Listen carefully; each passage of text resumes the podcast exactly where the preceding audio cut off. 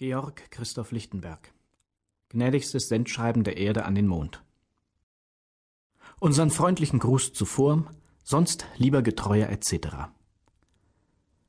Es wird euch hoffentlich nicht befremden, dass wir dieses Mal unserer Gewohnheit in unserer uns angestammten lieben Muttersprache, nämlich dem Hebräischen mit euch zu konferieren, entsagen und Deutsch schreiben. Wir haben dieses für dienlich erachtet, teils weil die Sache, die wir euch zu kommunizieren haben, nicht sowohl kosmisch und universal, als vielmehr literarisch und partikular ist, teils auch weil sie besonders unsere vielgeliebten Deutschen angeht, über deren Angelegenheiten seit ihrer Verfeinerung es sich so wenig hebräisch denken und schreiben lässt, als über unsere und eure Marschroute um die Sonne in der Sprache meiner unerzogenen Jameos, die nicht auf drei zählen können. Es kann oder sollte wenigstens euch als unserem Nachbarn und Vasallen nicht unvergessen sein, was maßen wir seit unserer Thronbesteigung und glorreichen Regierung euch beständig mit Gnadenbezeugungen überhäuft haben, wogegen eure uns zwar pünktlich geleistete, aber immer an sich unbeträchtlichen Dienste keineswegs gerechnet werden mögen. Kraft des euch zugeflossenen Dekrets sub dato den 1. Jänner anno I.A.C.N haben wir euch zu unserem Reichsgroßlaternenträger und ersten Leibtrabanten allergnädigst bestellt, und ihr habt, was das Letztere anbetrifft, euch so verhalten, dass wir gnädigst eingestehen, wir würden uns höchsten Orts einer gnädigen Lüge schuldig machen, wenn wir sagten, ihr seid darin untreu verfahren, maßen uns ihr auch nicht ein einziges Mal den Rücken gewandt.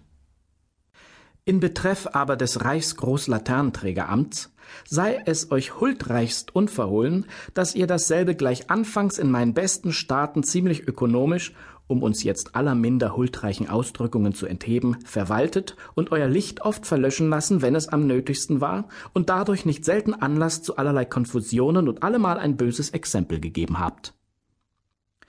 In eurem Archiv wird sich noch ein deshalb an euch in dem ersten Jahre unserer Regierung ergangenes gnädigstes Monitorium befinden, worin wir euch ein solches in gnädigst derben Ausdrücken verwiesen.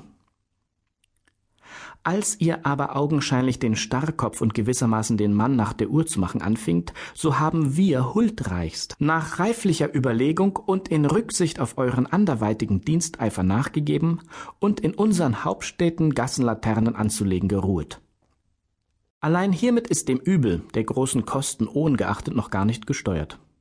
Denn leider folgen eben diese Gassenlaternen jetzt nur zu oft eurem leidigen Beispiel und haben Neulicht, wenn sie entweder volles haben oder doch im letzten Viertel sein sollten. Und was Wunder! Wenn das große Reichsnachtlicht es so macht, was soll man von den Reichsnachtlichterchen sagen? Sollen wir sie etwa beständig Jahr aus Jahr ein brennen lassen? Da kostete uns die Finsternis mehr als das Licht. Oder soll ich studierte Lampenwärter halten, die dieselben nach den epakten und photometrischen Grundsätzen anstecken? Oder den Astronomen, die nunmehr um die profitable Astrologie gekommen sind, etwa dafür den profitablen Gassenlaternen Pacht übertragen? Was?